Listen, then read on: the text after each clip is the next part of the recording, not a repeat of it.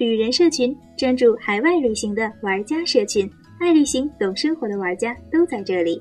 每周二、每周六晚九点半准时与你见面，让我们来一场激情约会。旅人社群带你畅游新世界。大家好，我是安雅。今天呢，我们继续走进缅甸。上一期我们请到了嘉宾深深，为我们聊了聊他在缅甸的旅行经历。今天这一期呢，我们就请深深为我们专门详细的解答一下在缅甸购物的一些经验以及注意事项。缅甸和那种韩国、日本还不一样，它的购物的特色不是那种现代化的商品，而是那种比如说翡翠啊、原木啊等等。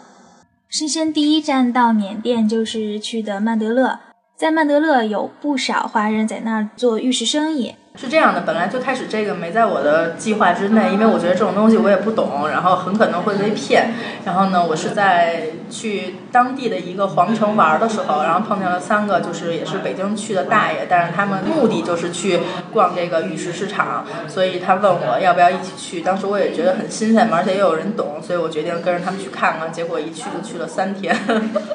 然后是这样，我们基本上是在每天早上六点半左右在他们的饭店门口集合。然后我们去到那个玉石市场，玉石市场的话，基本上六点多开门，但是它先开的是。这种就是原石啊，或者是切片，或者是就是半成品类的市场，就跟咱们国内赌石似的这样的，就是它基本上都是原石，可能会有会看的人呀，然后过去看一下。呃，这种的话，咱们就可以不用考虑了，因为缅甸这个国家的话是不允许你去买卖原石的，就是你买完了，你可能也会带不走，因为他觉得这个是属于一个国家的资源。你可以去买一些类似手镯呀，或者是类似项链坠啊这种东西，你才可以带得走。然后呢，我跟我当时跟当地做玉石生意的这人聊过天之后呢，我问他，他们基本上做的都是片料，就是说，呃，成品切成片儿这样，然后送到国内再加工。因为缅甸的工艺非常的差，就是说，他当时跟我说，同样的一个吊坠，你可能在缅甸做，做回来以后，就是因为工艺太差，在国内也卖不上价格，所以他们一般都会把这些片料，然后找专门的人背出去，然后背到国内，比如说像广东四会那边，然后再做成这种吊饰啊，或者是再做成那种精雕的东西，然后再往出。去出售，嗯，然后，所以我当时 考虑了一下，我觉得手镯可能是不太考验雕工的一个东西，所以我就着重的看了一下类似手镯呀，或者是戒面啊这种。然后，嗯，是大概成品市场是在八九点钟的时候开，然后如果外国人去的话是需要一美元的门票，但是当时因为我当刚到曼德勒的时候就买了一条他们当地，女性穿的那种裙子，混进去了。对，然后就是根本没有人跟我提过门票这回事儿，然后我就进去了以后，发现他们三个在门口，我说你们干嘛呢？他们说买票啊，然后我说啊还要票呢，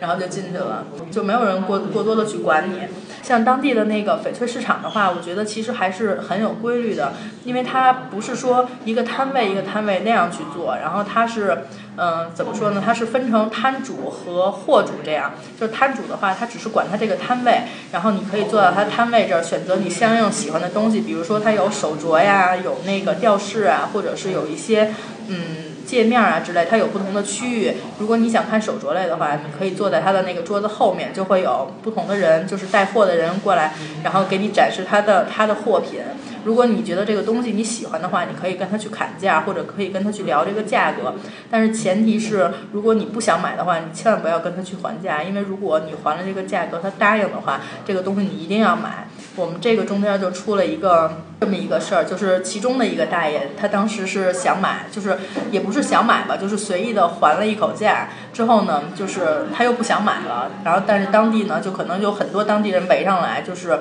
就是在说你啊什么的，就是你要是不买的话，可能就是走不了的这种感觉。所以就是建议还是其实跟国内也一样，就是不要乱还价吧。所以说在那个缅甸买玉的话，哈，不管你新手老手哈，大家还都是给各自给点面儿，别别随意砍价哈，看上了了咱再问。对，看上了咱们再问。然后你砍的低没关系，你你往特别便宜的价格砍没关系，你砍多少钱没。关系，但是如果他答应了你，就是两个人这个价格他说定了之后，你是一定要要的。然后还有一个就是，嗯，就是关于它真伪的问题。我觉得缅甸的翡翠呢，还是可以有保证的，因为它的交易流程是这样：，比如说你跟人家，就是你跟货主谈好了价之后，然后他会把这个手镯包起来给摊主，就相当于摊主是一个第三方撮合的这么一个一个一个一个流程，然后由摊主去拿着这个手镯去鉴定，嗯。最开始我还会担心说，如果这个手镯是摊主和货主串通怎么办？但是后来他说，是摊主如果鉴定，如果这个东西有问题，你回国内看到这个东西有问题的话，你是回来是直接找他的，因为你肯定是找不到货主的嘛。所以我觉得这个还是比较靠谱的。但是鉴定费，当时我核算了一下，人民币大概是三十到五十块钱是要你自己来掏的。基本上他们买这种呃五千块钱以上的东西都会要求去鉴定。如果这个东西是假的，你连钱都不用掏，就是直接他摊主就会把这个货退还给货主，然后你就不用给钱了。如果是真的的话，你再把鉴定费的钱和这个呃交易的钱直接给摊主就可以了，是这么一个流程。我觉得还是比较安全的。嗯，反正当时我也没太买。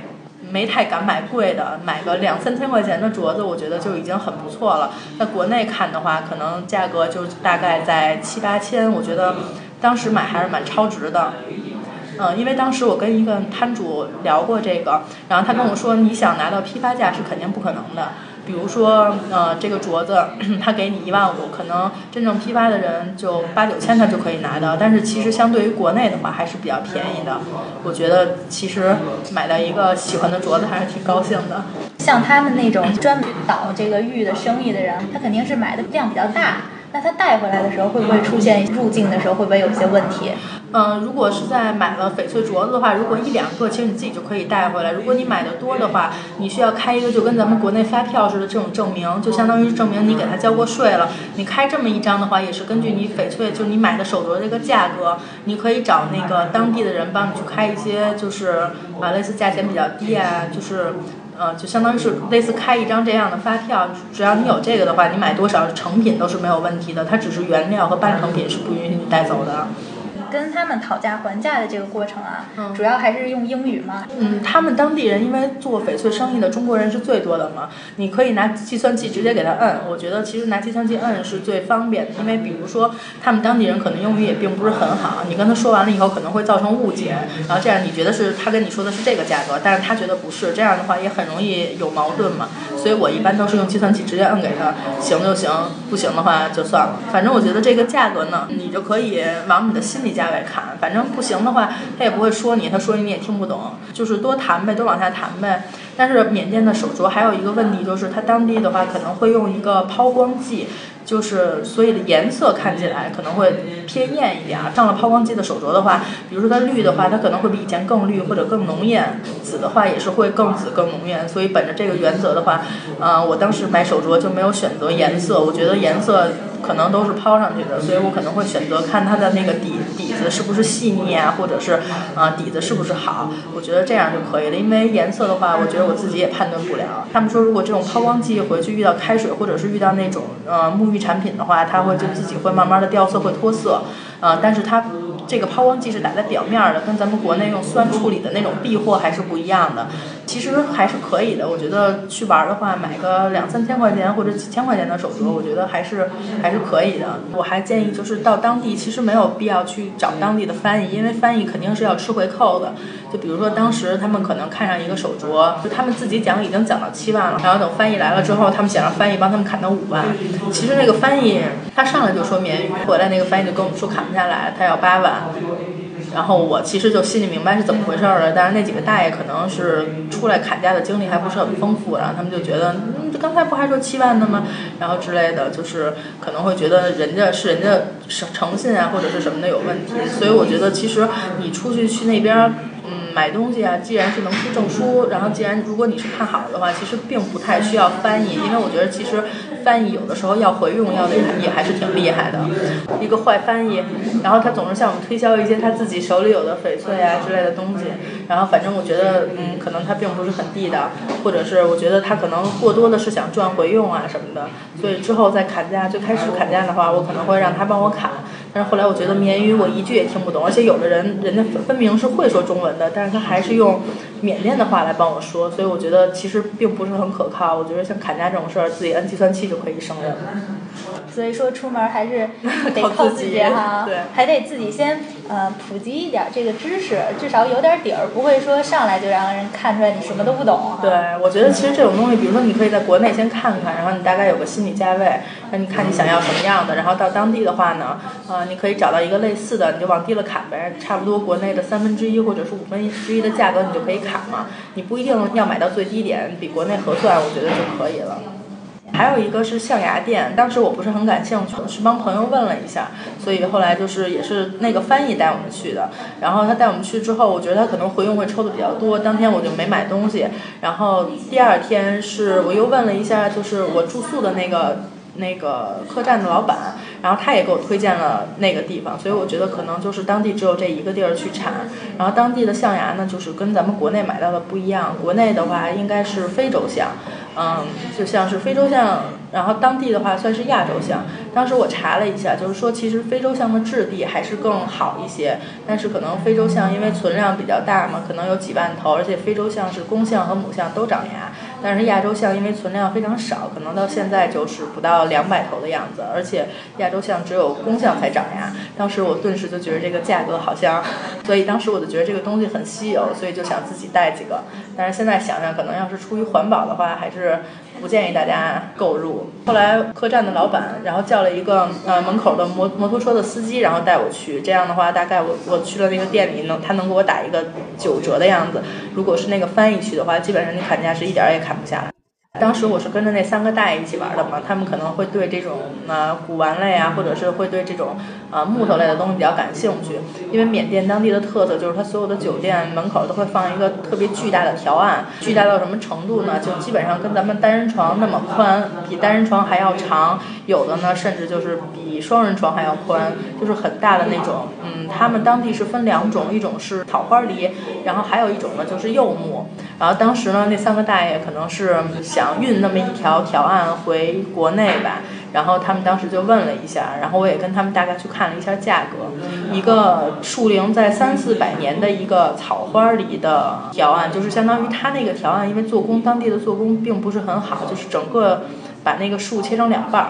一个半圆形的，底部是半圆形的这么一个条案，就是一个平面，就很原始的样子，对吧？对对对，然后大概是五六万这个样子，然后差不多柚木的话就会很便宜，差不多一万多这个样子。他们最后都在讨论怎么把它运回去。汇率的话，我好多我已经不记得了，我当时也是都是换成人民币去去去琢磨的这件事儿，所以还是看了这些东西。其实我觉得缅甸的资源还是很丰富的，包括它红宝石啊和各种的呃石头啊，还有玉器啊这种东西还是挺多的。然后当时我问了一下一个专门做货的朋友，他说缅甸的金兰也是比较有名的，但是当时我找着意找了一下，然后啊没有发现有专门卖这个的。那个他们说可能是从呃密支那那边就直接流回国内的腾冲啊什么的，所以没有去看见这些东西。我觉得缅甸可买性还是比较强的吧。然后它的一些那个手工艺的制品的话，可能会比较糙一点。但是像这种这种石头啊，或者是宝石类的东西，我觉得资源还是很丰富的，而且价格还比较便宜。嗯，我觉得如果就是想买的话，可以之前去看一下这种攻略，然后到那儿的话，可能也会有这种不一样的收获。很适合那种藏宝类爱好者们的天堂哈。对，尤其是一些可能是上了岁数的，会对这种东西更感兴趣，因为可能就像这种大大型的这种实木的条案啊，在国内据说卖的几几十万，卖的很贵、很贵、很夸张啊这样的。然后，呃，翡翠类的也是卖的比较贵吧。当地的雕工确实是不好，因为当时我看了一个就是挂件的弥勒，它做的一个是非常的薄，再一个就是开脸呀什么的，就是做的很糙，所以我觉得你买个手镯还是可以接受的，其他就算了吧。还有一个就是仰光有一个大市场，但是这边的话翡翠价格就会比曼德勒高很多，因为可能那个因为翡翠都是从曼德勒过来的嘛。仰光的大市场，他们一般是会买一些红宝石啊，或者是当地的一些衣服啊、包啊之类的这种东西，因为感觉可能价格比曼德勒实在是高比较多，所以就没太没太买什么东西。今天十分感谢深深过来给我们介绍一下他在缅甸的经历哈，然后深深也是去过很多国家嘛，也希望深深以后能带他在别的地方的一些旅行经历啊，再来到旅人社群电台，为我们分享他的精彩的旅行生活。那今天的节目就到这里了，感谢大家的收听，我们下期见，拜拜，拜拜。除了旅人社群电台，微信公共账号也可以搜索到我们。在那里，有一群最懂生活的海外旅行玩家，用全新的视角探索世界的每一个角落，让一成不变的生活变得精彩。只要动动手指，在微信公共账号搜索“旅人社群”加关注就可以了。众多旅行家和好玩的活动等着你。